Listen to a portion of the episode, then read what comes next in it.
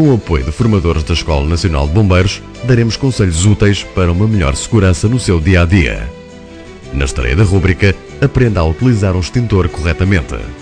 O extintor é o meio de primeira intervenção para ser utilizado na fase inicial do foco de incêndio e pode ser utilizado por qualquer pessoa, desde que para isso saiba o modo de funcionamento do mesmo e a forma como deve dirigir o jato do agente extintor para as chamas, ou seja, a sua utilização.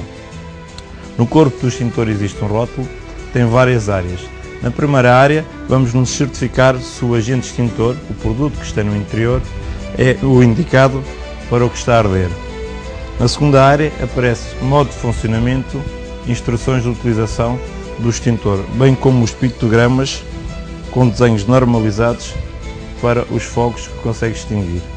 Na terceira área temos as atenções ou restrições de acordo com a utilização deste agente extintor.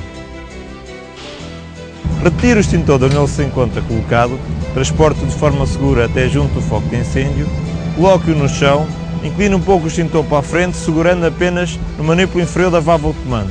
De seguida, retire a cavilha de segurança e efeture um curto disparo para testar a operacionalidade do extintor. Avance em direção às chamas e comece a libertar o jato do agente extintor ainda a uma distância segura, paralelamente à base das chamas, varrendo-as. Caso o foco de incêndio aconteça numa garrafa de gás, deve dirigir o jato do agente extintor obliquamente em relação ao eixo das chamas.